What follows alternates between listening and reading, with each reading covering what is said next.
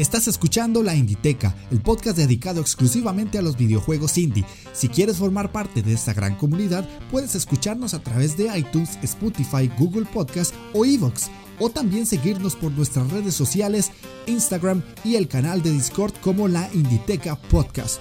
Únetenos y forma parte de esta gran pasión de los videojuegos independientes.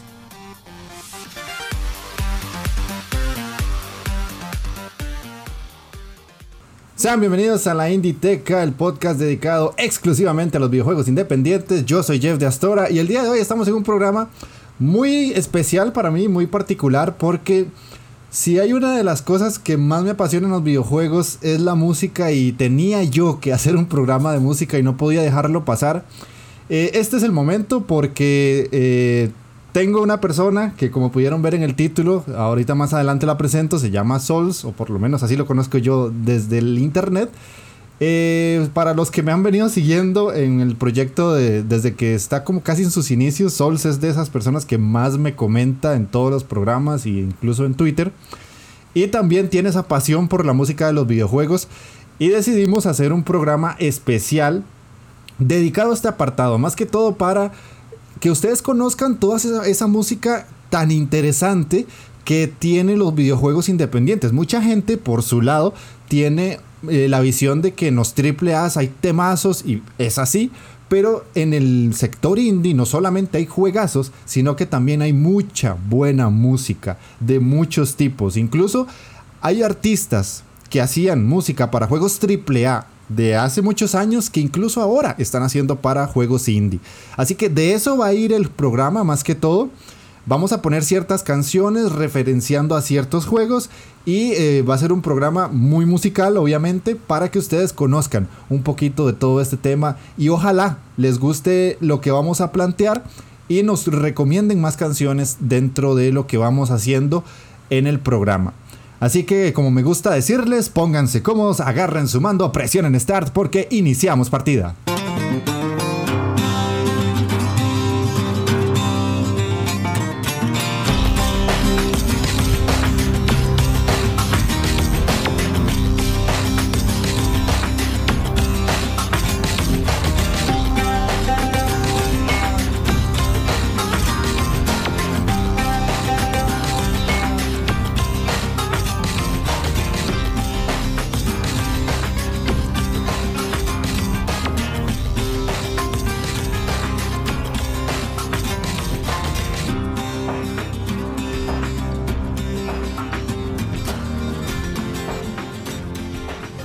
Sí, ya para dar inicio a este programa, voy a pasarles a presentar a Sols para que lo escuchen, para que no solamente quede como esa persona que me comenta.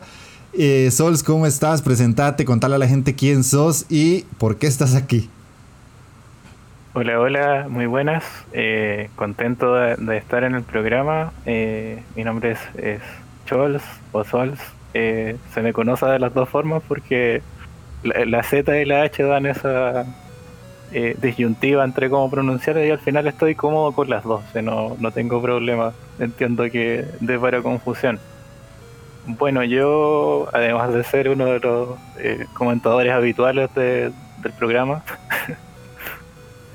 eh, soy conocido como un blogger.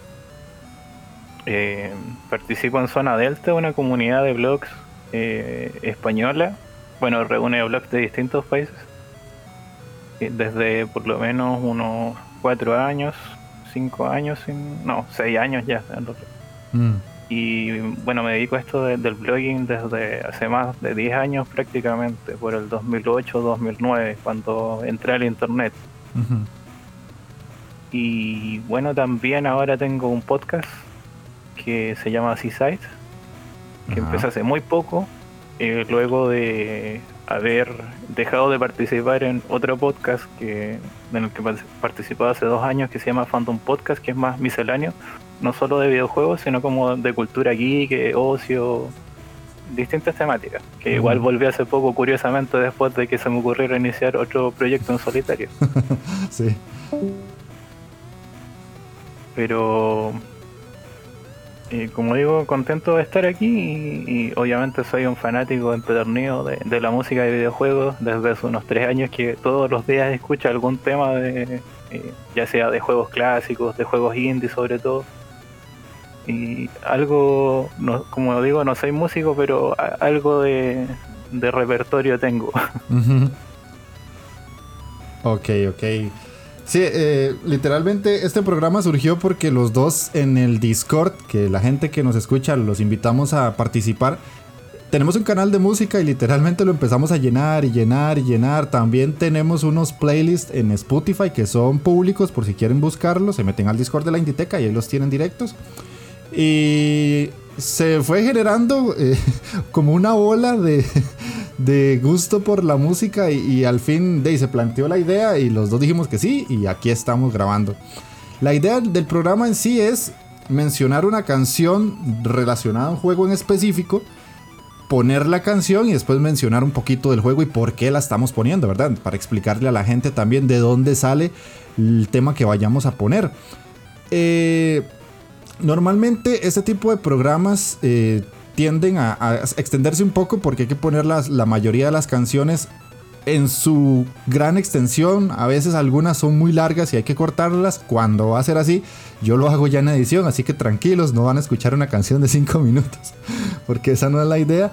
Pero sí eh, queremos que ustedes conozcan por qué es importante para nosotros dos, y yo sé que para mucha gente más, el darle el reconocimiento que se merece la música en los videojuegos independientes porque hay artistas muy muy buenos. Entonces, eh, el orden del programa en sí va a ser eh, un total de 10 canciones en el que vamos a ir alternando. Primero eh, Sols va a decir una, después yo y así, directamente hasta llegar a la última. Así que empecemos con esto, Sol, ya después de tu, de tu iniciación dentro de la Inditeca porque no creo que vaya a ser el último programa en el que estés, te lo aseguro. Eh, ¿Cuál es la primera canción que traes y, por qué? Bueno, el primer tema que seleccioné, eh, igual van como en orden cronológico un poco. Es un tema que se llama Plantation, de el juego eh, Cape Story. El autor igual algo sumamente importante en esto es que el compositor es el autor del juego también, el desarrollador principal. Ah, él lo, hizo todo, ¿verdad? ¿Cierto? Todo, todo el sí, él hizo todo el juego por sí mismo y por eso eh, igual lo encuentro súper importante porque una pregunta que me gustaría como que se plantearan en el programa es eh, ¿qué entendemos por... ¿Qué te imaginas siendo un compositor de música indie? Porque entendemos muy bien que es un desarrollador indie, ¿no es cierto? Podemos hacer una diferencia con un compositor AAA pero en algo como la música, que es como algo más eh, compacto o, centrado, eh, ¿cómo piensas un compositor indie? Porque puedes decir es solamente un músico, mm. o quizás no. O, o están estos casos donde una persona hace la música también da como para eh, visiones interesantes. Así que los dejo con este tema de del mítico Cave Story o Dokutsu Monogatari, un juego del año 2004, freeware hasta que sacaron esta versión comercial con Nicalis. Ok, ok, entonces vamos a, a, escucharlo y ya regresamos para hablar un poquito de Cave Story.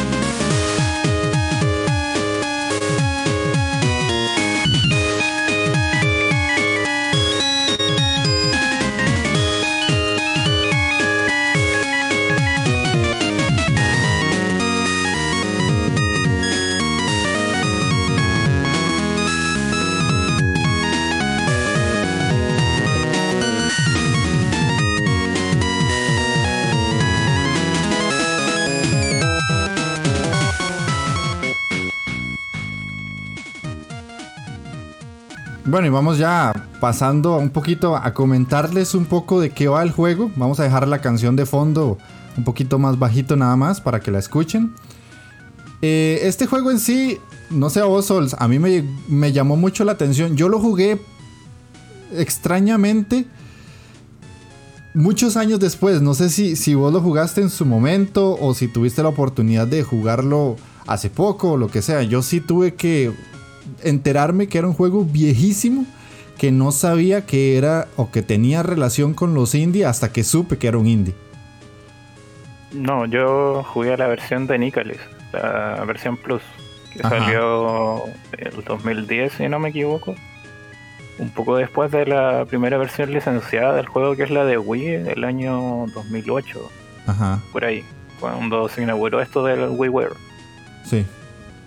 Y no, yo jugué la versión remozada en el fondo. Y fue un juego, un título que descubrí después y que cuando hice como un, un repaso al género Metroidvania, que pertenece obviamente a, a este género o subgénero,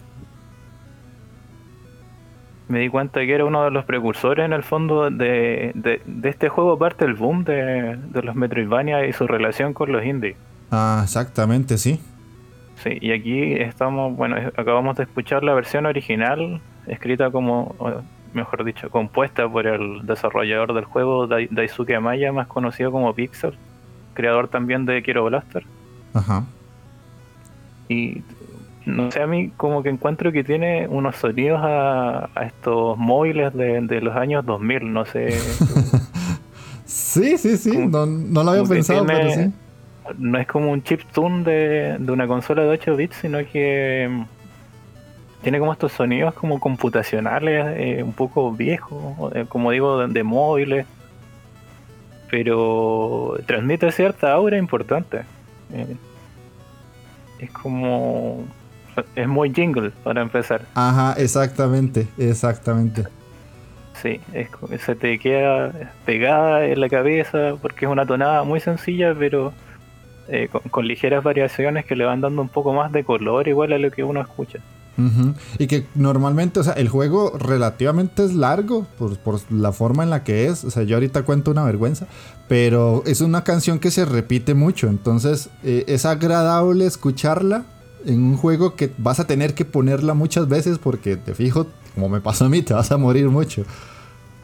Sí, no, y bueno, igual depende de qué hagas en el juego. Si el juego tiene tres finales distintos, puedes completarlo muy rápido, eh, ligeramente, eh, no sé, tres horas, pero si vas por el final verdadero, eh, que vas a sufrir mucho. Sí. Se alarga un poco más. bueno, me acuerdo que en una, creo que una vez transmití jugando con la protagonista femenina. Ajá y me tomó unas dos horas, pero ganándole al jefe como normal. Yo, la, verdad, sí. Ah, no, sí, no te decía que lo que tú decías, que es un tema que se repite bastante porque está relacionado con una zona específica del juego, un área. sí. Pero también está en la pantalla de título. Sí. Y claro, transmite ese aire como entre alegre y, con un toque quizás un poco melancólico en algunos pasajes. Ajá. Que, en el fondo refleja muy bien lo que es el juego. Exactamente. Si el juego, eh, claro, tiene esta estética como un poco eh, inofensiva, se podría decir, eh, mm. infantil, si quieres incluso mencionarlo, pero la historia de lo que trata este juego, los personajes que presenta y las situaciones que se van dando, igual son un poco más adultas de lo que uno cabría esperar mirando superficialmente el producto. Sí, de hecho la, imagen del juego no pega mucho con lo que pasa en la historia. No, para nada. Ajá, porque sí, sí es un poco creepy. sí, no, eh, siento que es un buen germen de, del género, o sea, del desarrollo indie. Obviamente hubieron juegos antes, pero Cave Story eh, inició un, periodo en los Metroidvania y también eh, el desarrollo de videojuegos eh, inspiró a varios títulos. Sí, porque fue un tipo que lo hizo todo solo. Y claro, lo hizo todo solo en Japón. Mm. Y llegó a ser tan famoso que uno de los equipos de fan traducciones, en este caso no tanto fan, para este título como era un freeware de código abierto, pero sí que traducía muchos eh, juegos de Super Nintendo, por ejemplo, al inglés a un Genesis. Y terminó traduciendo este juego y se masificó muy rápido por la red por esos años. sí, y, y, es tanto su, su, impacto que después vemos estas versiones eh, comerciales. Sí, que ya ahora incluso hasta en el Switch, que es como uno dice, un juego de 2004 que llega hasta el Switch ya una consola que literalmente le, si llegas ahí es porque le llamaste la atención muy y mucho a Nintendo. Sí, no, y los personajes ya son parte del repertorio de esta editora y desarrolladora de indie conocida, Nicalis, que igual eh, hizo lo propio con The Binding of Isaac. Sí. Porque el protagonista y Carly Blaze, que es la, la chica que igual es como puede ser la protagonista femenina si desbloqueas ese modo. Salen estos juegos de crossover de Nicalis, como Crystal. O no me acuerdo. Pero este juego de peleas donde sale Isaac también y. Ajá, sí, sí. Y, uno de puzzles también, como con, ese era el Crystal, el otro era otro de pelea. Pero están como en este esta identidad indie de Nicalis. Sí, sí, de hecho ese juego lo tengo pendiente. De hecho, la, la, anécdota de vergüenza mía es que yo este juego, literalmente, cuando llegué al jefe final... Eh, ¿Al final, Ajá, al final? Al final, que después me di cuenta que era el final final. o sea, lo tuve que jugar una y otra y otra y otra y otra vez porque yo no comprendí bien el Metroidvania que era el juego en sí y llegué con el equipo súper limitado. O sea, llegué hasta el puro final del juego a punta de esfuerzo y lágrimas de sangre. y con el jefe me costó la vida y se me alargó muchísimo el juego en, horas mientras yo trataba de matarlo. Y ya cuando lo maté, me puse a ver gameplays y yo, pero si llegué con nada, no me, me faltaban un montón de cosas por mejorar. Sí, ¿no? Y bueno, eh, en el caso del final final, tú tienes que renunciar a algunas armas y objetos mm. para poder llegar al verdadero jefe final. Ah, y también hay algunas como acciones que si tú tomas, eh, renuncias a las armas más poderosas del juego también. y nadie, nadie te dice eso, así que no, no. tenías que descubrirlo por ti mismo, pero es buena es parte de Fancanto. ¿eh? Sí, exactamente de que si exploras todas sus posibilidades, igual te recompensa. Sí, sí, sí. Pero bueno, vamos a, otra canción, que esta ya es una recomendación mía, que como no podía ser de otra manera, tenía que ser de Shovel Knight. Y es The Rival. Es un tema que me gusta mucho porque para mí, o sea, cada vez que yo escucho esta canción, yo me recuerdo perfectamente estando en el juego, o sea, jugándolo.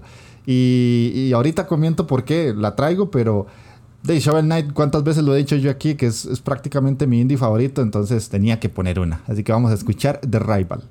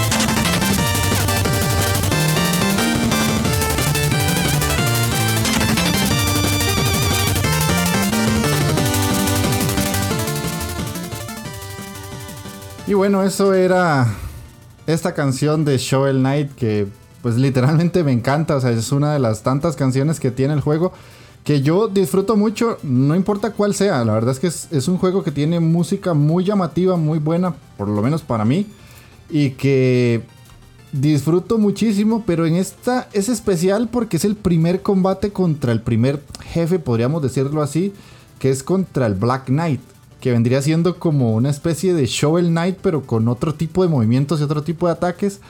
Y es, fue como la primera impresión que yo tuve, y eso se me quedó grabado a fuego porque lo disfruté mucho. O sea, yo cuando estaba jugando el juego y ya llegaba y tenía que. El primer combate, yo decía, ¡Ah! contra casi mí mismo. Y uno piensa muchas cosas y no, no solamente es como que vas a pelear contra un enemigo, sino que tras de eso el enemigo se parece a vos y tiene un poco de, de historia con el personaje que estás manejando y con lo que estás haciendo dentro del juego. O sea, tiene muchas cosas que engloban varias situaciones dentro del juego que a mí me impactaron en su momento. No sé si, si vos sos fan de este tipo de, canciones, Sols. Sí, no, a mí también me gusta bastante la, banda sonora de Shovel Knight. Tiene unos toques bien, obviamente como homenaje a una época de los 8 bits, que mm. yo no viví particularmente, pero que conozco bastante su música, eh, tiene pequeñas reminiscencias a Mega Man. Ajá. Sí. Pero incluso sé que hay un tema que lo hizo la compositora de Mega Man 1, si no me equivoco. No recuerdo específicamente cuál es, pero creo que es como de los primeros. Ahí, donde, ahí se nota un poco más ese estilo. Ajá. Pero este tema igual eh, es como, obviamente, de estos temas bien épicos en los videojuegos porque es como una variación del tema principal o del tema de la introducción. Exactamente, sí. Tiene ese pasaje como el y ahí va cambiando y le va dando como eh, cierta variedad. Obviamente estamos hablando de, este combate con el que tú dices que es el primer jefe y, y un, personaje que se va repitiendo en la historia y se le va dando más profundidad posteriormente. Pero eh, me parece una muy buena introducción y llegada para, para presentar y cerrar este primer nivel del, juego. Sí, sí, sí. Y de hecho se me olvidó decirlo, el, el compositor, el artista compositor es Jake, Kaufman, es el encargado de, de, la gran mayoría de canciones que escuchamos en el juego y que yo perfectamente podría hacer, un especial, pero no, de, de Shovel Knight porque, o sea, musicalmente me, cautivó en su momento. Tengo que ser sincero de que es música que no solamente me gusta en el sentido de que cuando la, lo juego la disfruto, sino que incluso la tengo como algo para escuchar fuera del juego. O sea, es algo que normalmente uno es muy selectivo con ese tipo de situaciones y con algunos juegos te pasa que son canciones que incluso querés escuchar fuera de cuando estás jugando. Sí, no, y, y Neck tiene temas que se te pegan bastante. que se te suenan mucho en la cabeza. Y lo otro es que el compositor, eh, igual me pasa con otras composiciones de él, como el tema principal de Chanté, que él igual compone la banda sonora de prácticamente todos los juegos de la saga. Creo que justo en el último no. Pero tiene como este. Eh, eso de que son temas eh, no excesivamente complejos, o sea, no tienen demasiados instrumentos, pero con un poco hace mucho y hace que se te grabe en la cabeza. Que es algo que hacían los compositores de antaño en realidad. Sí, sí, sí. Y es también una forma muy agradable al oído de presentarle a la gente lo que ya existía, porque literalmente ya existía, pero que creo que gracias al internet llegamos a comprender un poco más. Hay gente que ya incluso hasta lo, sabe diferenciar de, lo que es la música de videojuegos, incluso la, música chiptune, que normalmente se le... La gente, ah, es que es música 8 bits. No, eso tiene otro tipo de nombre que es música chiptune, que es lo que nosotros podemos llegar a escuchar en, otros tipos de, situaciones que no necesariamente son videojuegos. Mm. Pero entonces vamos a ir a escuchar la tercera canción de este programa, que de nuevo Sol te toca. ¿Cuál sería? Bueno, allí me fui por algo totalmente contrario, diría, yo, a, mi selección anterior, porque pasamos de un tema eh, sin sobreproducción a, un tema que, si conocemos un poco la historia del desarrollo de Journey, sabremos que la banda sonora tomó varios años en ser completada.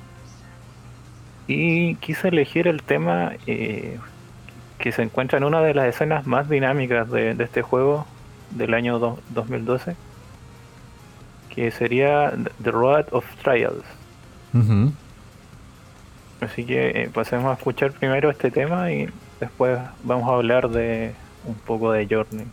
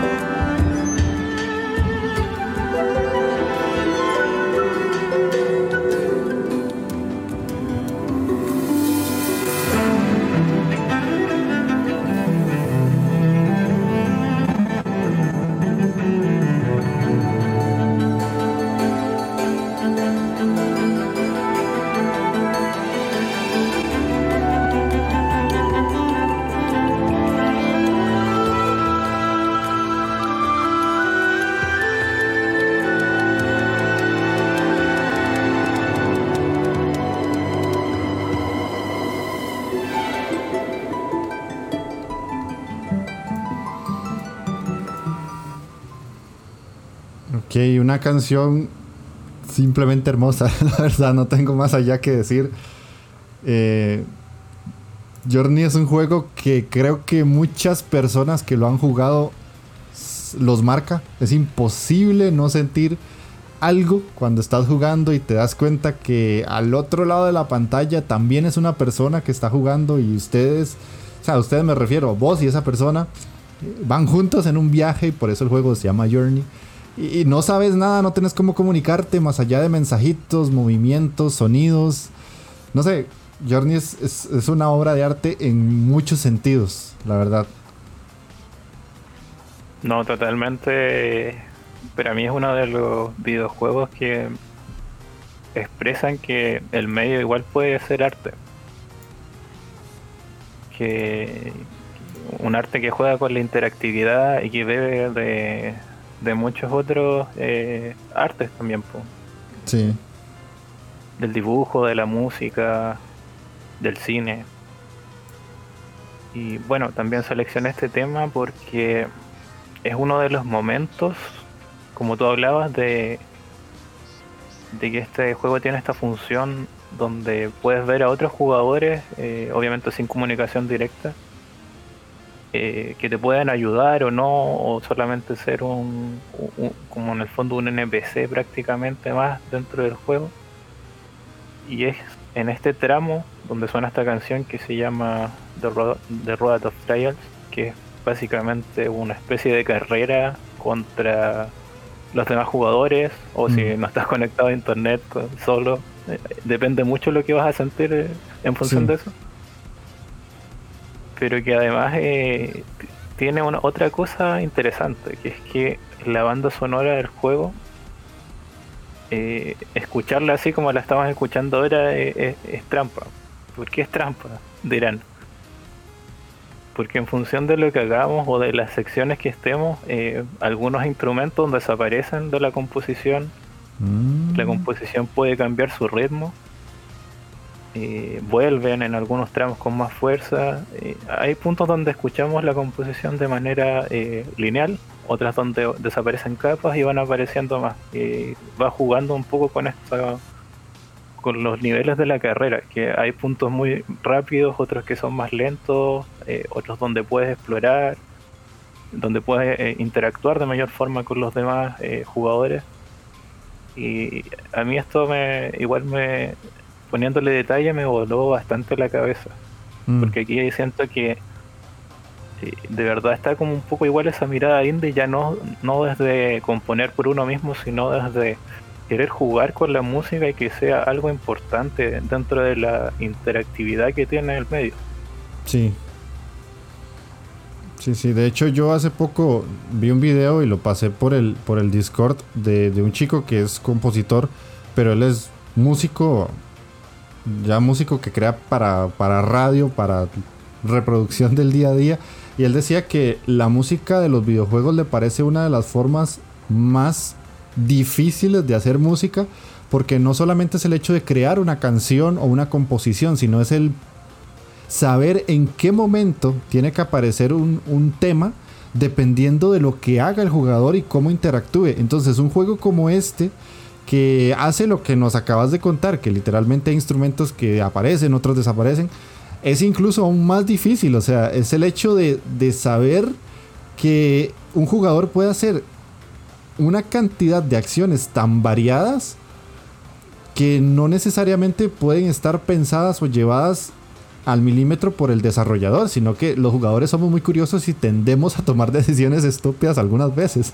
O algunos son hasta gente que lleva el juego al límite para ver si logra hacer algún cambio y que la música siempre mantenga eso.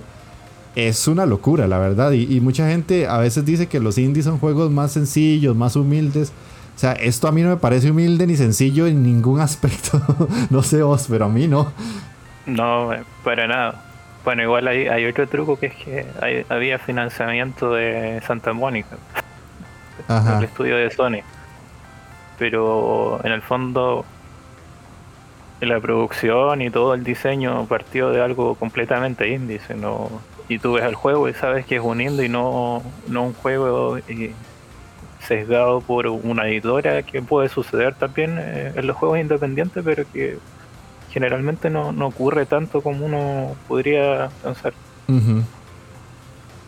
Y bueno, hablando un, poquito del autor, eh, Austin Wintory también escribió la, banda sonora de, Banner Saga, la trilogía de Banner Saga. Yo eso lo tengo pendientísimo. sí, no, muy buen juego. Yo este año bueno, el primer juego de mi larga lista de juegos completados eh, eh, fue eh, cerrar la trilogía. Ajá. Cerrar la trilogía de, Banner Saga, que es un muy buen juego. Y claro, donde ahí el autor, el compositor, mejor dicho, no. Ni lo pensaste. O sea, tiene composiciones muy buenas, pero no, no juegan con esto que juega Journey. Ajá. Donde la música es mucho más fundamental que, por ejemplo, en ese título. Y estamos hablando de dos juegos indies, ¿no? Sí, sí, totalmente. O sea. Pero Banner Saga. Ah, algún día. Es que son, son largos, ¿verdad? Hasta donde sé. 10 em, horas por. 10, 8 horas por episodio. ¿Por episodio? Sí, son 3. Ajá, exacto. Y, y los episodios igual tienen como distintas rutas. En realidad, pues hacer toda una ramificación, pero yo me fui por eh, mi archivo y pasando partida en el fondo como lo harías en un juego de Telltale por temporada. Ajá. Como que me quedé con la historia que yo construí.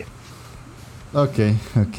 Bueno, uno de los tantos pendientes que veo en tus largas listas de juegos pasados.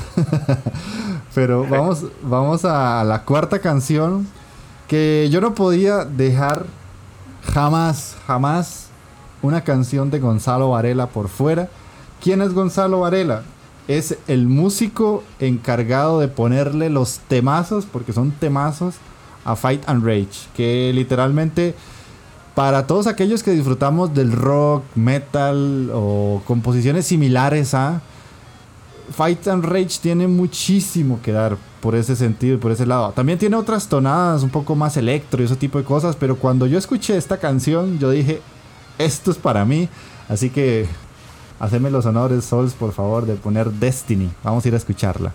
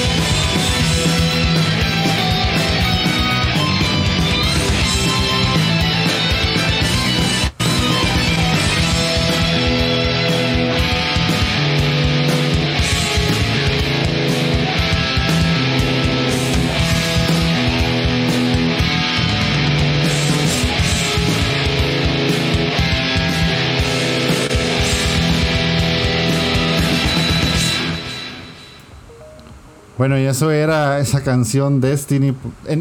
tiene un sonido al mejor estilo de los juegos de pelea que tanto nos gustan a la gente que somos fanáticas de los juegos de pelea anime, más que todo, o de los típicos juegos noventeros, por decirlo así, que yo apenas la escuché y fue como, wow, qué bueno que está esto.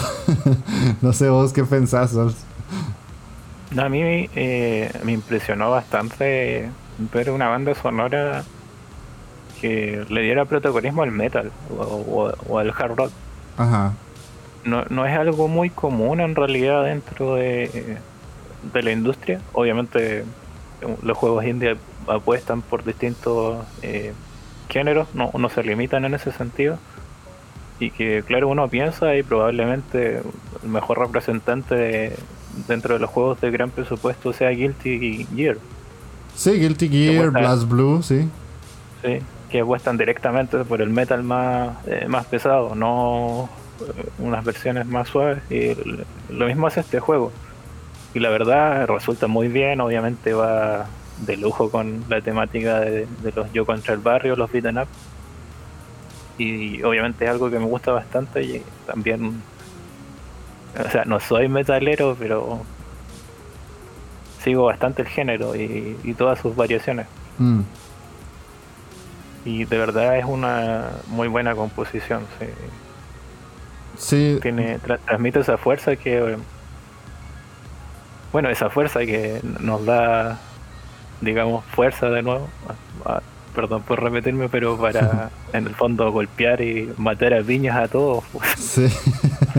es que ese es el detalle. O sea, la música de este juego va tan acorde porque estás peleando, o sea, estás apretando botones a lo loco y es como nosotros aquí en Costa Rica le decimos que, estás inyectado haciendo lo que el juego te está pidiendo, que en ese momento es de pelear y pelear y pelear. Como curiosidad, eh, la gente que no conoce quién es Gonzalo Valera, Varela. Él este, no es músico de, videojuegos per se, o sea, ahora sí tiene un, todo unos, un soundtrack e incluso hasta un disco relacionado a, pero él es él es músico como tal, o sea, no, es como que se dedica a esto, él es profesional y se juntó con el creador del juego para, para hacer la música de este juego como su primer trabajo con videojuegos. Y para mí, siento yo que le salió bastante bien.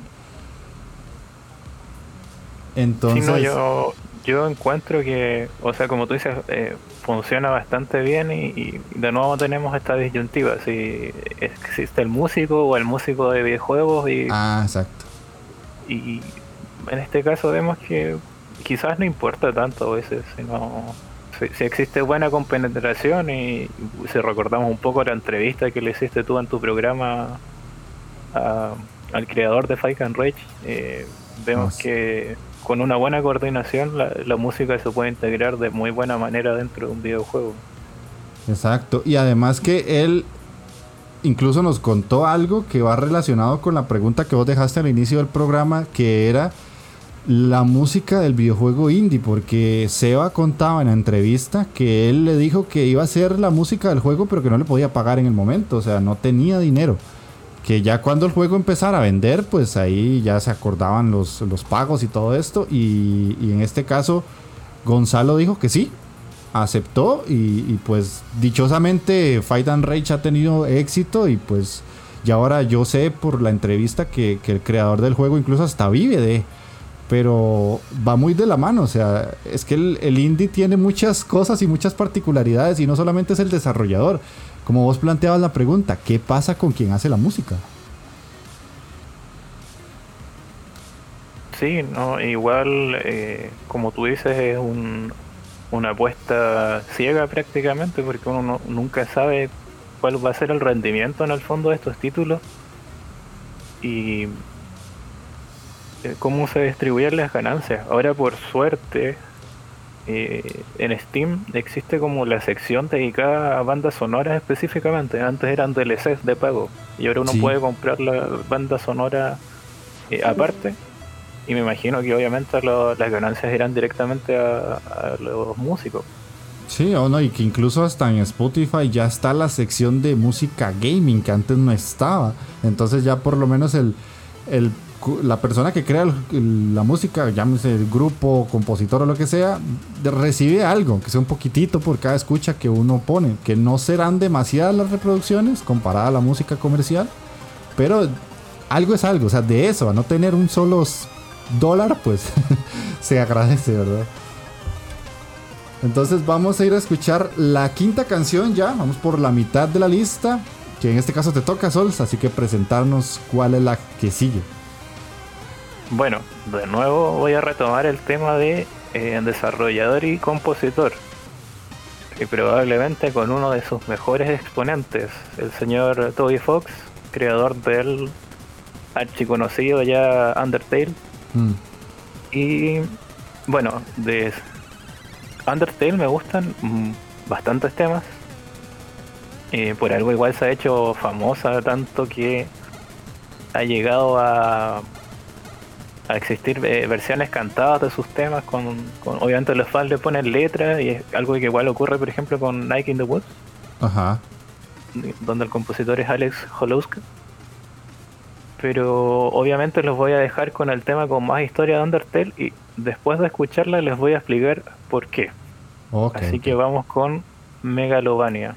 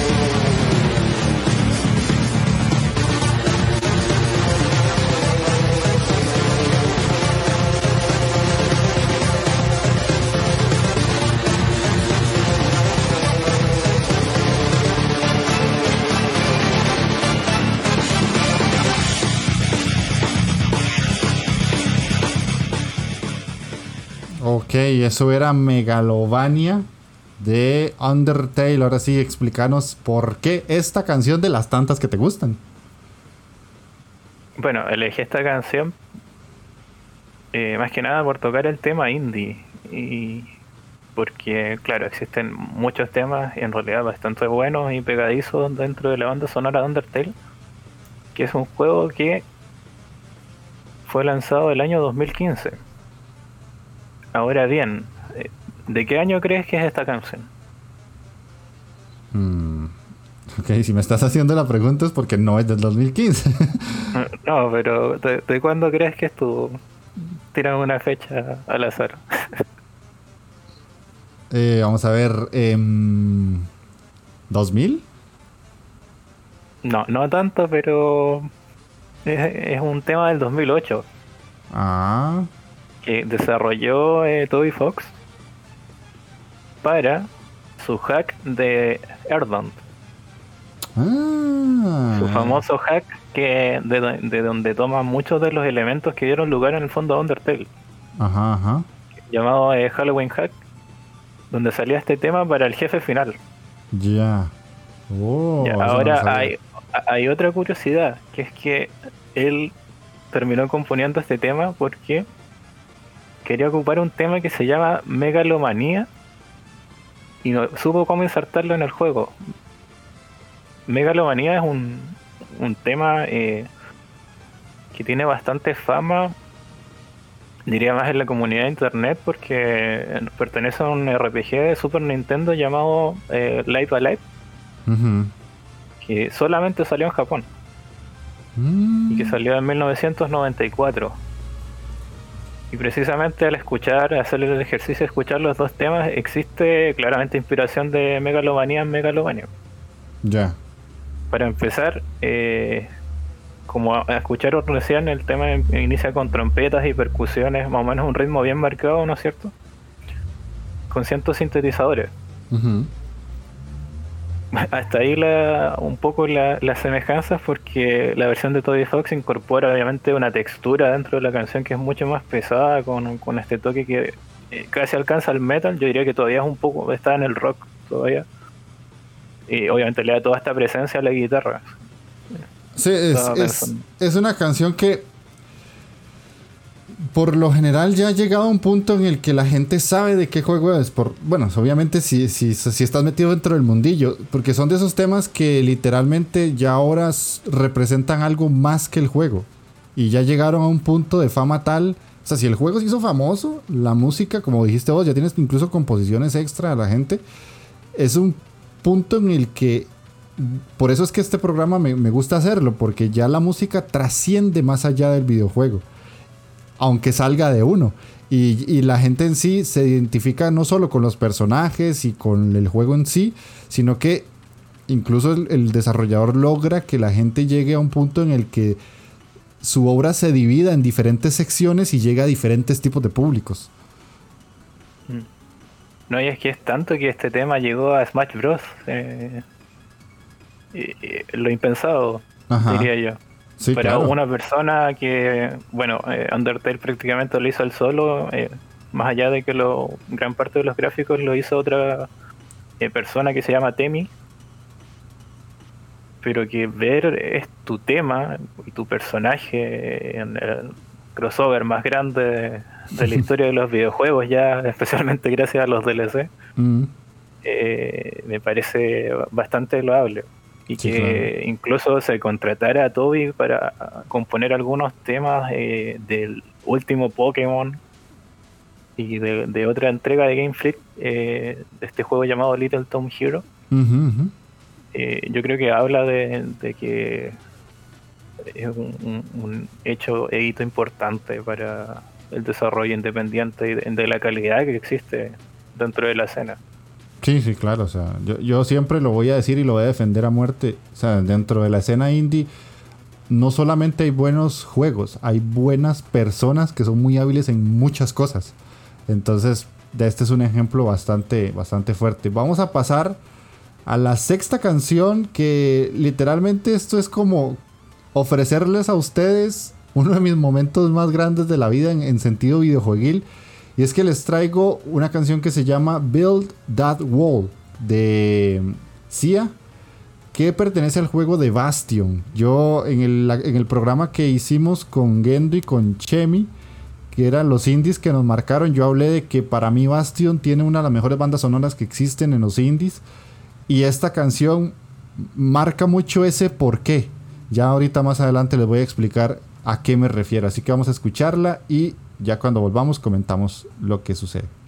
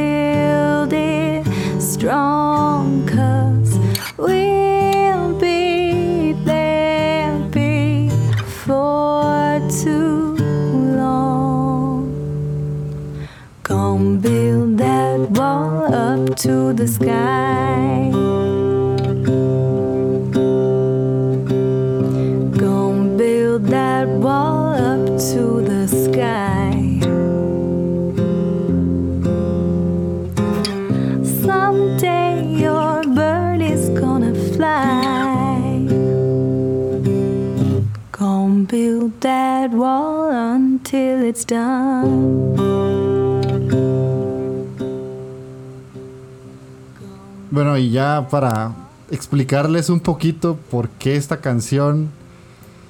Si pudieron escuchar y si tienen un poquito de, entendimiento de lo que es el inglés, eh, ya solo el inicio, la letra tiene mucho que ver con lo que pasa en el juego. Porque la, la cantante dice, yo cavo mi hoyo mientras tú construyes la pared. Y eso tiene un porqué dentro del juego muy pesado, o sea, dentro del argumento, dentro de la historia.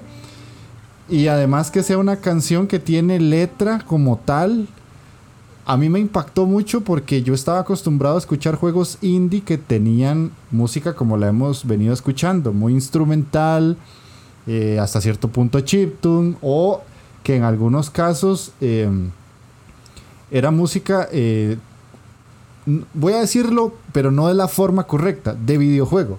Pero la música por sí sola es música, no es como que porque es de videojuego ya es distinta. Pero esta es una canción que sería más fácil identificarla en una radio, en una lista de canciones y todo. Pero se le decidió meter acá y para mí son de esas canciones que cuando uno la escucha se te queda no solo por la tonada, sino por la voz de la artista y también porque son de esas canciones que necesariamente destacan un poco por, por eso que acabo de decir, que no son la norma dentro de un juego. No sé vos si la habías escuchado o si eh, tenías eh, algo más eh, relacionado a este tema. Sí, no. de la música de Bastión no, no recuerdo tanto, principalmente porque diría que es como eh, eh, el indie que no fue el primer indie que jugué, pero sí el que me metió de lleno a seguir jugando indies. Eh, lo encontré un juego muy diferente para su época. Y escuchando este tema de nuevo, en el fondo recordándolo, redescubriéndolo, me, sonó mucho a, a un tema muy, muy personal se te hace muy, muy estrecho. Y cuando juegas eh, se siente eso, que, estás viendo una experiencia eh, bastante íntima con este juego que, tiene una potencia narrativa eh, muy importante y, también en lo visual y cómo construye su mundo. Y, identificándolo dentro de, un género, como dices tú, más, más cercano a, la música convencional, se podría decir. es como música de cantautor. Ajá, exacto. Que, que en el fondo transmite lo que acabo de decir, que es esta, esta rama personal, este idea como de fogata, de, que estás escuchando algo que solo escuchan cuatro personas, pero que es un momento que, que vives eh, tú. Sí. Y eh, del cual tú te apropias. Sí, sí, y en este sentido lo, hicieron muy bien con la elección de, de este tema. Sí, sí, totalmente. O sea, es una canción que, que como digo, o sea, se liga muy bien a lo que pasa en el juego y cuando uno lo va jugando y ya suena es como ay, madre, ay, ay, ay. Por lo menos a mí me pasó porque sí, sí te quiebra un poquito. Yo es que soy hasta cierto punto un tanto sentimentalón. Entonces, no, pero es que Bastión te, te, toca la patata como esa. sí, sí, sí. De hecho, eh, hay mucha gente que tal vez desde el punto de vista AAA hay una canción no igual, quiere decirse similar, que suena como a esta, que es la de Resident Evil 7, que se llama Don't Tell Aunt Rody. Eh, son canciones que suenan parecido y, por, aquello de que quieran escuchar las dos para que las, comparen después, son similares y tratan de, demostrar eso que estamos diciendo, de, de como explicar un poco de esa situación que presenta el juego y lo sacan en una canción que literalmente cuando lo escuchas fuera de y si ya lo has jugado, pues decís, uy, esa parte, qué bueno. Pero bueno, ojalá que les haya gustado. Vamos con la siguiente, que en este caso te toca de nuevo, Sols. ¿Cuál sería? Bueno, aquí estuve mucho tiempo en realidad pensando a, qué juego darle esta posición pero al final me decanté por un juego que en sus mecánicas es música por todos lados. Definitivamente. Quizás algunos ya lo hayan eh, previsto, quizás otros no, pero eh, los dejo con The Bard, el bardo, del el juego Wonder Song. Ok, vamos a escuchar.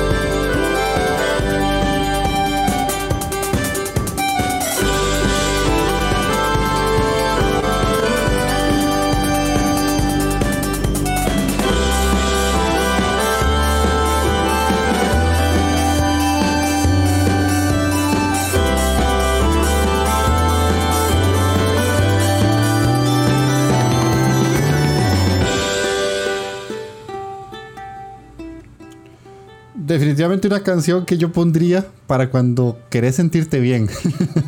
Así de simple. No, sí, es un tema que en el fondo representa al personaje principal. Sí.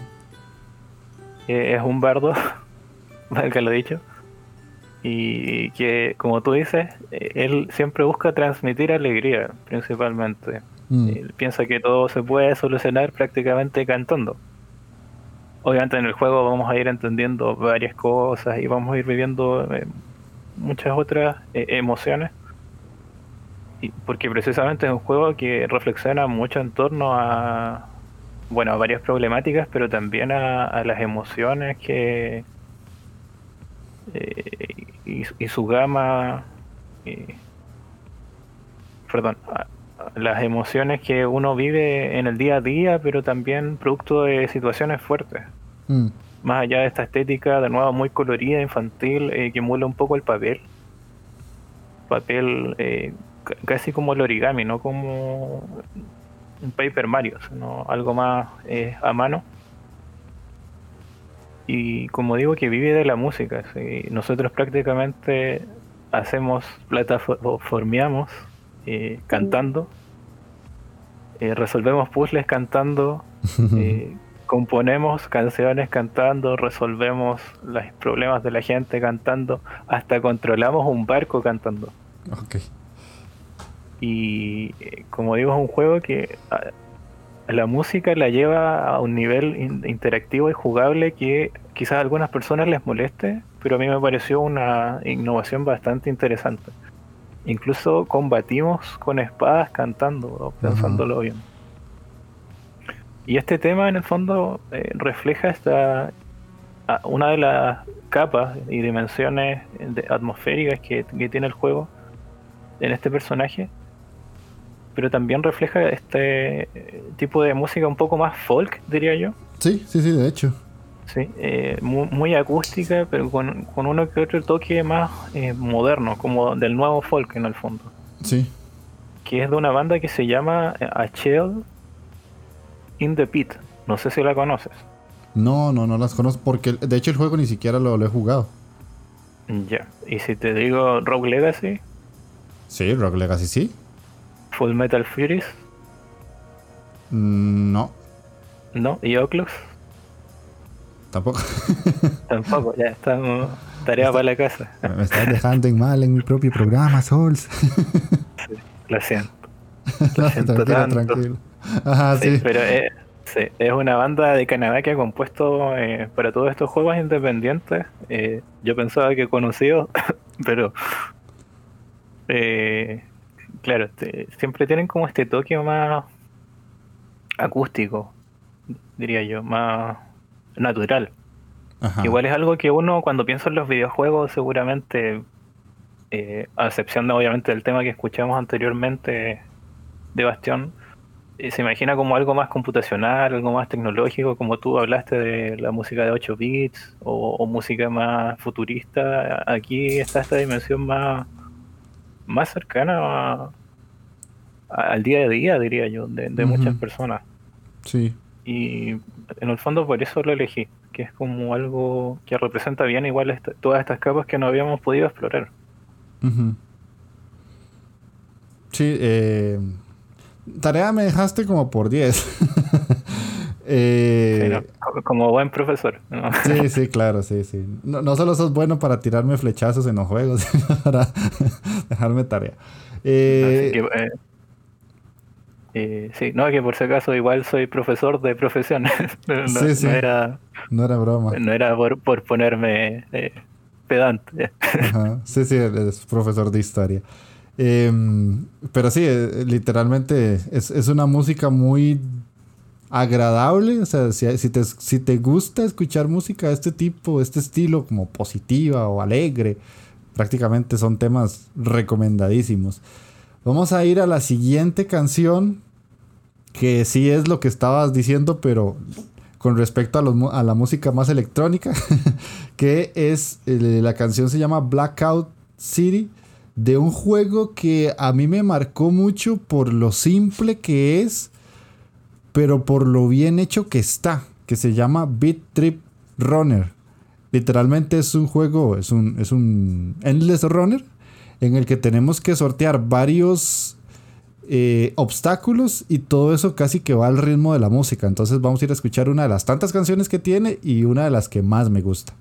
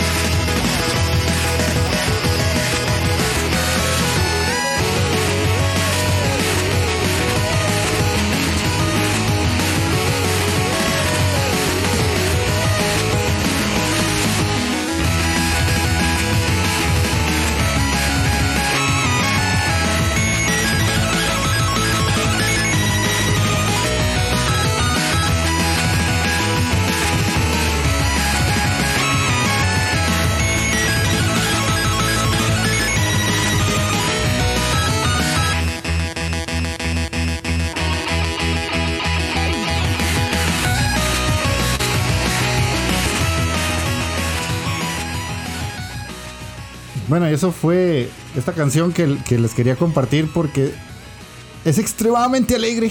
Esto está como canción de anime. es así como súper eléctrica y súper loca. Pero representa muy bien lo que es el juego, porque el juego en sí es, es muy alegre, muy eléctrico, muy... ¿Cómo decirlo? Muy colorido, muy llamativo. Tiene varias partes, ya incluso hasta va por una tercera son de esos juegos que ya llegan a un punto en el que incluso hasta puedes conseguir skins de otros juegos indie. Entonces ya tiene hasta otros tipos de situaciones que van más allá del juego como tal. Y la música es muy importante. Este tema súper, así como súper kawaii de Sunyang, este, tiene mucho que ver con muchas cosas que pasan en el juego en sí y lo frenético que es, porque vas manejando un personaje que no para de correr todo el tiempo. Y te van saliendo obstáculos, entonces tienes que golpear, agacharte, saltar, brincar, devolverte, hacer un montón de cosas. Y tiene que ir de la mano algo tan loco como esto. No sé si conocías la canción, Sols.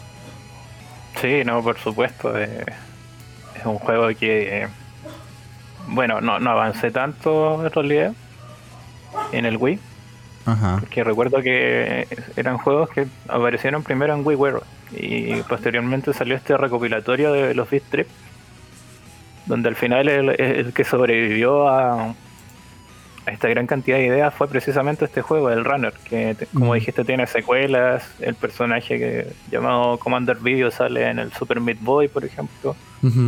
Eh, en la tercera entrega sale Charles Martinet como personaje, el que, le da la voz a, Mario. A Mario. Y es como bien menciona, este tema transmite muy bien el aura del primer juego, sobre todo, que era como algo más... Eh, en el fondo este, estos tonos de pixel, pero en 3D. y, esta hora de frenética de esquivar con unos niveles que tienen estrecha relación con la jugabilidad en el fondo. Uno va saltando igual eh, de manera rítmica en este juego o, ejecutando distintas acciones. Exacto. Y esta banda, eh, Ana, Managuchi, es básicamente conocida por hacer música de videojuegos sin necesariamente que sea para videojuegos. Es como su género, de, verdad. Eh, que también compuso la banda del juego de Scott Pilgrim. Ah, eso no lo sabía. Porque Scott Pilgrim nunca lo pude jugar porque cuando ya tuve consola para jugarlo lo sacaron de la tienda y nunca lo pude comprar. juegos licenciados. Sí. Problemas de juegos licenciados. No, yo le dije, oh, me gusta esta banda porque la escuché en Spotify. Me salió donde paso escuchando música de juegos a un amigo y me dijo, pero si es la banda de Scott Pilgrim. Ajá. Y yo dije, ah, claro. Y claro, es, verdad, y, como dije, vi que tenían discos sueltos, pero también componen para videojuegos, como en este caso y en el de Scott Pilgrim. Y que transmiten el aura como por el que uno pensaría que es música de juego, pero como estamos viendo en este programa, es uno de esos matices. Sí. Sí, pero de ojalá que les haya gustado esa loquera que trae. Entonces vamos a, a... ¿Aquí vas a decir algo?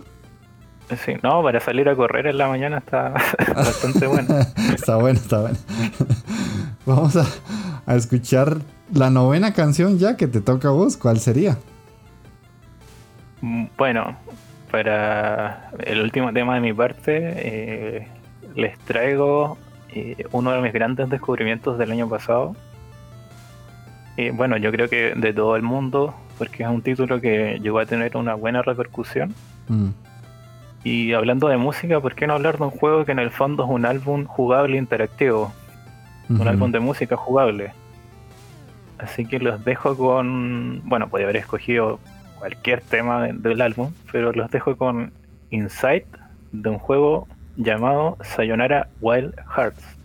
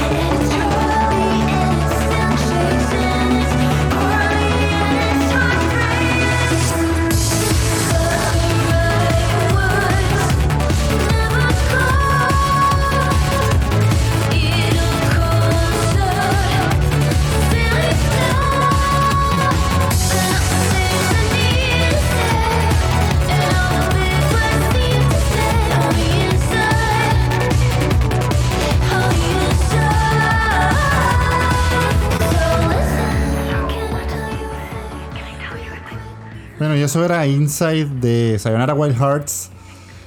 Un juego que yo siento ha marcado a mucha gente por su música. Es particular porque juegos rítmicos sobran. La verdad es que hay un repertorio grandísimo. Tanto juegos licenciados por estudios AAA como juegos indies. Pero este yo siento que persona que lo juega, persona que queda marcadísimo musicalmente. Sí, es que es un título que lleva la música a una dimensión jugable bastante interesante, sin ser demasiado complejo en mecánicas o botones, porque básicamente la mecánica inicial y ligado a BitJade es que partió como un runner. Mm. Y en el fondo funciona así, pero eh, también tenemos estas acciones eh, diferenciadoras que en el fondo tienen que ver con la canción, eh, cambian algunas mecánicas, por ejemplo, algunos escenarios vamos corriendo, en otros tenemos peleas como de espadas, en otros disparamos, en otros vamos en un auto, vamos montados en un ciervo, eh, en un barco, etcétera, entre muchas otras cosas que vamos viendo a lo largo del desarrollo del juego. Y y una pregunta que me gustaría hacerte es, ¿a qué te sonó esta canción? ¿A qué me sonó? Me sonó muchas cosas, pero... Me sonó, por lo menos así para respuesta rápida, como a música ochentera o de música de, de, principios de los 90, como para hacer ejercicio, una cosa así. No sé si era la respuesta que estabas buscando. Eh, o sea, es completamente viable. Mira, quería ver cómo andabas bebido en el sentido de que, obviamente, todos tenemos claro que esto es pop. Sí, es pop, sí, sí, sí. Pero... para el desarrollo del juego específicamente se enfocaron en algunos artistas del momento. estamos hablando del 2018, cuando se está desarrollando. Por ejemplo, Saya o Sia. Ah, bueno, Sia, sí. Sí, eh, Carly Ray Jepsen. No. Y, y Churches. Que, o sea, tampoco son artistas que manejen mucho más allá de Saya, de que conozco ese chandelier. Es que yo escucho demasiada japonesa. Eh, claro, no, e incluso suena igual, tiene un toque a este pop de japonés. Sí. Nuevo, sí. No, no, al, al, city pop de los 80. Sí, sí, sí, sí, sí, sí. Bueno, sí, hay alguna, algunas J-pop que suenan similar a esto, pero sí, sí. sí, y como digo, eh, la interpretación jugable del juego es muy buena. Como que cada pasaje, cada instrumento ese, incluso eh, la letra se traduce literalmente en algún aspecto jugable. Ya. O, si no, se ocupa este estilo de que un compás rítmico se va repitiendo y se repite esta mecánica. O si hay un cambio abrupto en la canción, el escenario cambia abruptamente también. Entonces, es yo creo que por eso a la gente igual le queda muy metida la música del juego. Mm. Porque se conecta a través del videojuego de una manera muy profunda. Como digo, eh, más que en un juego rítmico, diría yo. Sí, sí, sí. Además de que te va contando una historia mientras juegas. Una historia no necesariamente con palabras, sino que a través de la misma música y de las interacciones que tenemos. Sí. Y bueno, este álbum fue gestado por eh, en Suecia. En Suecia por el existen dos compositores que trabajan muy unidos en, en todas las canciones que es Daniel Olson, mm. que no sé si conoces The Garden Between. Sí, sí, sí. Sí, él escribió la banda sonora de este juego y de otro título que se llama Hilo Milo que salió en Xbox eh, Arcade el año 2010. Y por cierto, The Garden Between está disponible en el Game Pass, igual lo recomiendo como un interesante juego de puzzles. Ok. Datito. Y por Jonathan Enck, que escribió de otro título indie que se llama The Sailor Dream del año 2014. Ya, eso sí. Ahora bien, en este caso no todos los temas son cantados, la gran mayoría sí. Eh, la vocalista es Linia Olson, mm.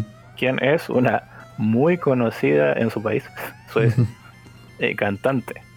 Eh, además es chelista y maneja muchos géneros como el rock progresivo, el folk indie, el pop art, el pop en general, etcétera. Así que contarán con, un, repertorio bastante potente para generar este álbum jugable, como, como muchos le llaman, y que una definición que aceptó bastante.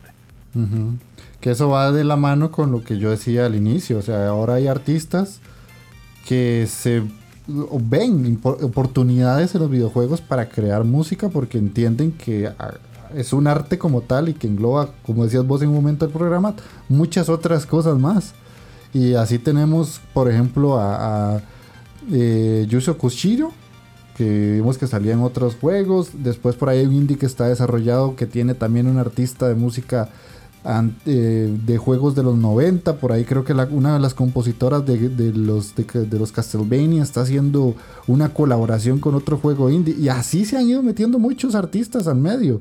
De hecho, en hay una, una presentación de un juego indie que vi del GOG, que hizo hace poquito una, un video que yo les pasé, que hay un juego musical donde están metidos incluso artistas de Guns N' Roses. Que uno dice, o sea, hace muchos años eso era impensable. Sí, yo creo que es parte de que, bueno, eh, la industria obviamente se ha desarrollado bastante durante los últimos años y ya eh, hay gente que creció con los videojuegos y es parte de su día a día. Y, no es como las primeras personas que no, no, fueron nativos en los videojuegos, que fueron algo que fueron adoptando poco a poco, pero que siempre fue un poco extraño porque hacía como esta disrupción de que fue algo que llegó después. En cambio nosotros que desde pequeños eh, tenemos la noción de videojuego, eh, no lo vemos como algo raro, sino como algo más en el mundo.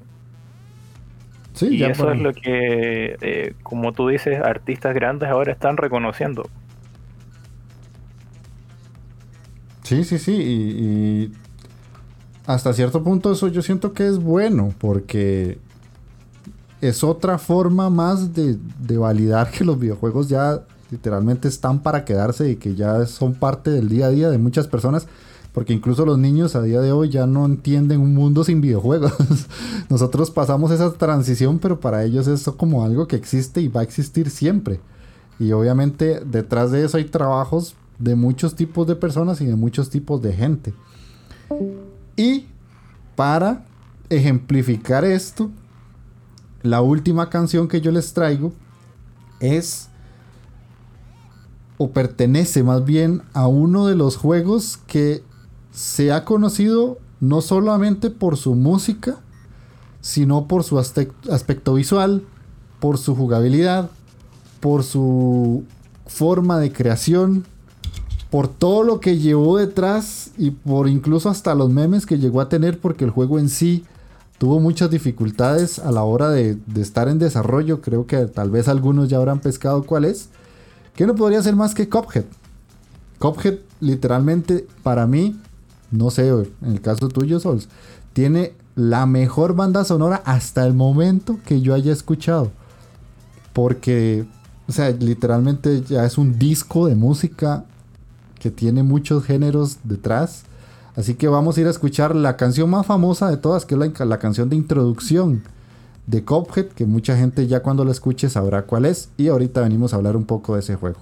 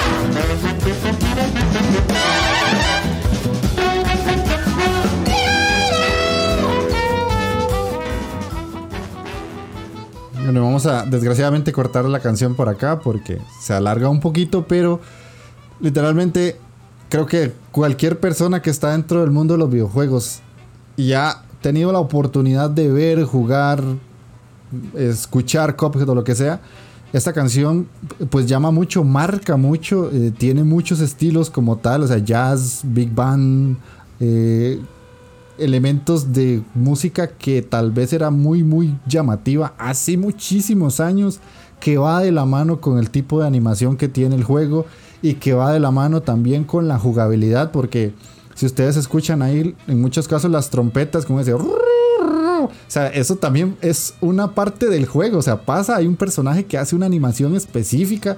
O sea, todo, todo, todo está medido al milímetro. Y hay muchos músicos que tocan la canción. En YouTube hay varios videos explicando todo este tipo de cómo se hizo la música, se tocó en vivo. Hay pianistas, hay eh, trompetistas, eh, bailarines de tap. O sea, hay muchas, muchas cosas y muchos elementos eh, que están jugando con la música y el juego a la misma vez, que era lo que estábamos mencionando anteriormente con lo que es hacer música para videojuego y que eso interactúe de alguna manera. No sé qué tenés que decir eh, al respecto, Sols. Bueno, o sea, al tiro te digo que quizás no sea la mejor banda ah, bueno. Gustos son gustos, ¿verdad? Claro, eh, eso es una apreciación personal. Además que igual, eh, no sé si uno pueda comparar bandas distintas en algunos casos, por los géneros que igual tocan.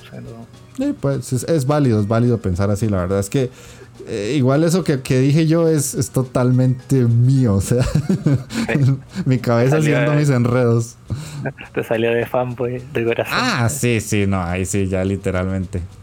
Sí, no, yo igual es una banda sonora que me gusta bastante en realidad. Mi tema favorito es Floral Fury. Mm tiene como ese toque medio mambo ahí. Ajá, ajá sí, sí. espíritu latino. Sí, mi, espíritu latino en un cuerpo que no es latino. Pero. Pero sí, no, es increíble lo que tú dices de cómo, eh, además de que un trabajo humano eh, muy encomiable, la animación está directamente relacionado a, los, cada parte y sección de la música que suena. De verdad que los personajes, los jefes bailan al ritmo de la música, eh, literalmente. Y, como tú dijiste, cada sonido tiene una interpretación en la pantalla mientras jugamos. Y de verdad que es un trabajo eh, muy bueno. Eh, a mí el juego no lo he completado, no porque sea difícil, sino porque lo estaba jugando por préstamo en Steam. Y bueno, hay que sin computadora, así que no tenía dónde correr el juego y, estaba ya prácticamente en la pelea del casino. Ah, así que conozco, conozco casi todas las melodías del juego, por lo menos las principales, y, otras que por escuchar y apreciar la música del videojuego. Y de verdad es, un trabajo exhaustivo por la cantidad de variantes que tiene. De verdad especialmente cuando uno conoce el esfuerzo que hay detrás del videojuego, de que los creadores hipotecaron su casa para darle luz, eh, yo creo que te marca. Te marca un poco más cuando eh, ves las cosas en contexto. Y obviamente al jugarse es un, un, titulazo, no, hay por qué esconderlo. El Dark Souls de los... ¿Cómo es? el Dark Souls de los Boss Rush. de los Boss Rush, claro. Es un título que un periodista no pudo pasar el tutorial. Y todas esas anécdotas curiosas de, este gran juego. Y, por supuesto su banda igual está en Spotify, así que no, hay muchas complicaciones para disfrutarlo. Incluso si no quieres sufrir con el juego. De, hecho, si quieres escuchar la canción y no te da para el juego, pues ahí la tenés. Pero yo siento que es un juego que se complementa muy bien el jugarlo y escuchar la, música. O sea, van tan de la mano que la forma perfecta, diría yo, o sea, escuchar la música es muy agradable, pero jugarlo al mismo tiempo que igual que con Sayonara, igual que con el, el Megalovania, o sea, todo ese tipo. Eh, eh, por eso es que es tan agradable recordar estas canciones, porque no es lo mismo escuchar las canciones después de haberlas conocido jugando, que es como lo que más llama la atención. La experiencia completa. Pues, exactamente, sí. No hay nada como la experiencia completa. Suena muy de marketing, pero es verdad. Es que es la verdad, o sea, por eso es que los videojuegos son lo que son y nos llaman y nos marcan tanto, porque literalmente el hecho de ponerse a jugar un videojuego es sentarse a interactuar, a escuchar, a ver y a, y a emocionarse. Todo eso junto pues hace muchas cosas que yo incluso en otros programas he dicho. Hay juegos que no tienen música y el hecho de que no la tengan incluso tiene un porqué y es importante cuando no hay sonido, o sea, cuando no hay música y si hay sonido ambiente, por ejemplo. Mm. No, incluso limitan mucho a que cuando hay música y como tú dices, directamente para hacerte sentir algo, no. Mm. Y eh, en el fondo jugar es experimentar. Sí, sí, sí, totalmente. Y algo que, que, tienes que vivir tú. Sí, sí, literalmente. Es, es por eso es que, que que nosotros somos muy adictos a, este hobby. Pero bueno, eso era el programa en sí. Ojalá que les haya gustado esta versión distinta de la Inditeca, la, como, la Indie Music podría decirse. Eh, para que ustedes conocieran todos esos temas que nosotros quisimos traerles, que no necesariamente son de juegos AAA, o sea, hay bandas sonoras de, de juegos AAA que son maravillosas Final Fantasy tiene listas interminables de canciones súper memorables. Eh, God of War, Dark Souls, ni para qué. O sea, ah, puedo nombrar muchísimos juegos, pero dentro del indie eh, también hay mucha, mucha calidad. Y, y, no solamente es el hecho de que son juegazos, sino que la música vale mucho la pena ponerle la atención. Y ojalá que hayan aprendido también y hayan sacado una lista de, 10 juegos que si no han jugado, pues si ya Sol me dio tarea a mí, ustedes llevan tarea la, que me puso a mí por dos, porque llevan la lista de juegos. Entonces, no sé, Sol, ¿qué, te pareció hacer este programa? ¿Te gustó o no te gustó? No, un gusto eh, haber podido compartir contigo eh, en este programa y hablando de algo que me gusta bastante, que es la música de videojuegos. Que yo siento que igual a veces se deja de lado mm. o, a veces no, se reflexiona tanto necesariamente sobre cómo uno, la inversión que te produce la música. Un ejemplo muy bueno era y curioso, por ejemplo, ver High School Girl. En un capítulo cuando el protagonista está escuchando la música de G. Darius y, como que uno se siente un poco así cuando eh, igual la gente no entiende que escucha este tipo de música y yo encuentro que es algo totalmente válido. al final hay muchas formas de disfrutar la música. Sí, a mí me pasó yo en el trabajo anterior que tuve. Una vez llegaron, o sea, yo trabajo en una biblioteca y llegaron unos estudiantes de medicina y me dijeron, ¿qué estás escuchando?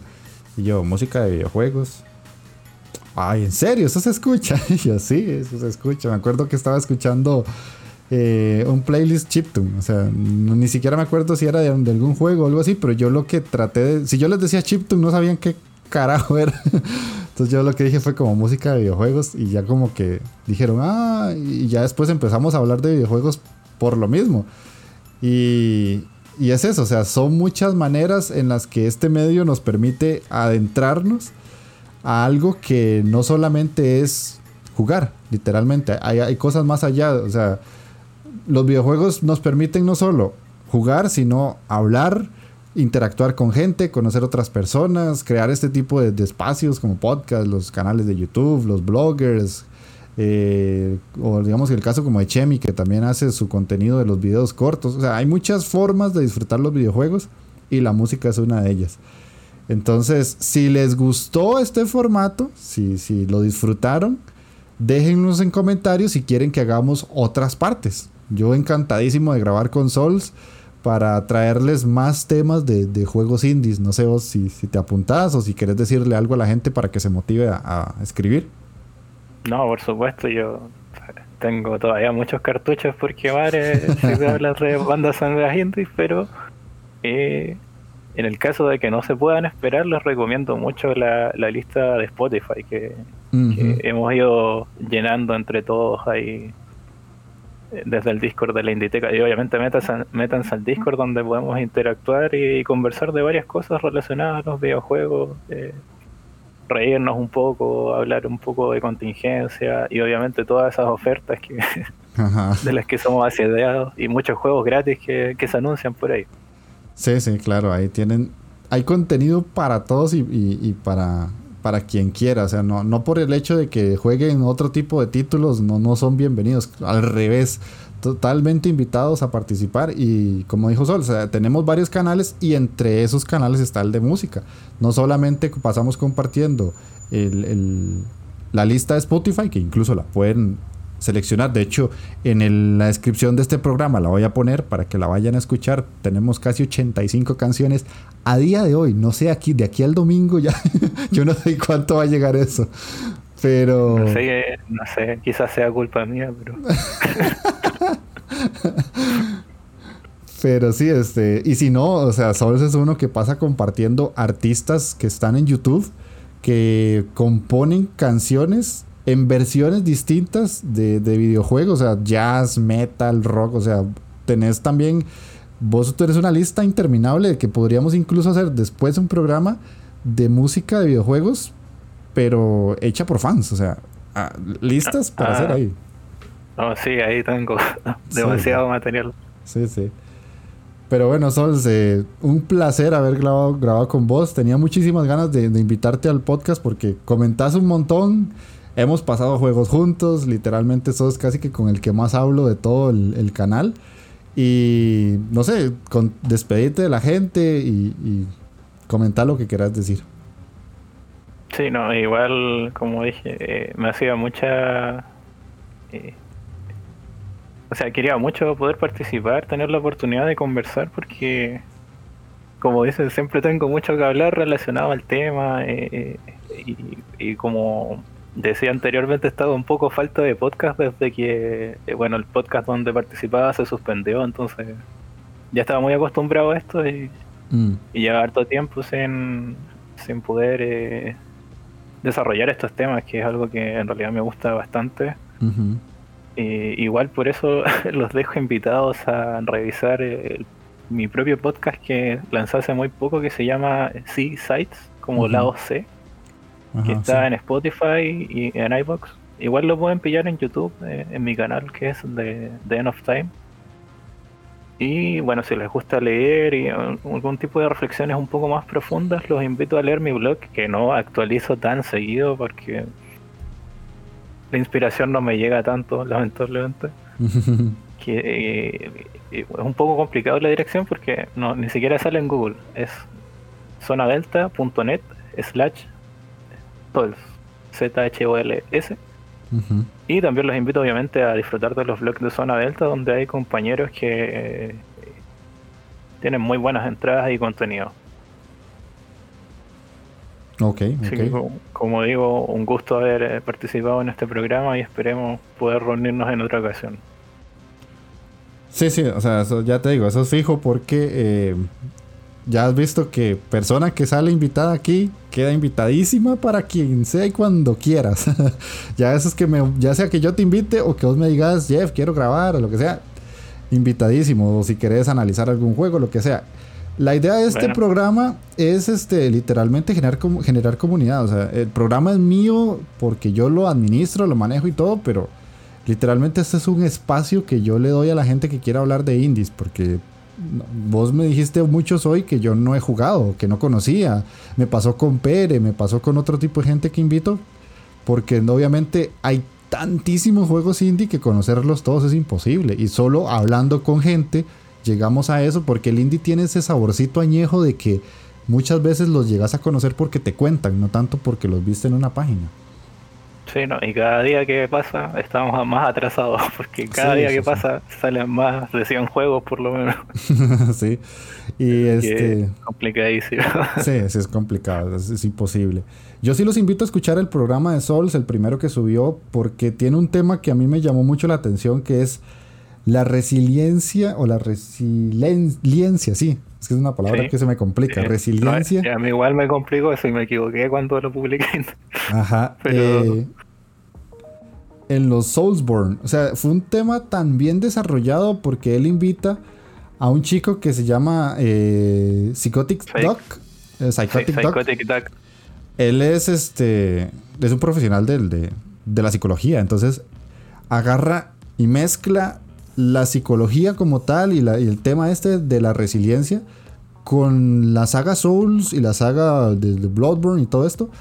de cómo los jugadores tendemos a superar este tipo de juegos y a enfrentarnos a nosotros mismos y a las barreras que nos ponemos mentalmente en muchos casos. O sea, yo, yo ese podcast lo disfruté un montón, te soy sincero, porque sí, literalmente cuando yo pasé los, los Dark Souls, yo cambié como jugador. O sea, no soy el mismo Jeff antes de la saga Souls que después de la saga Souls. Y eso en ese programa tuyo queda muy bien reflejado. Este chico lo, lo plantea súper bien.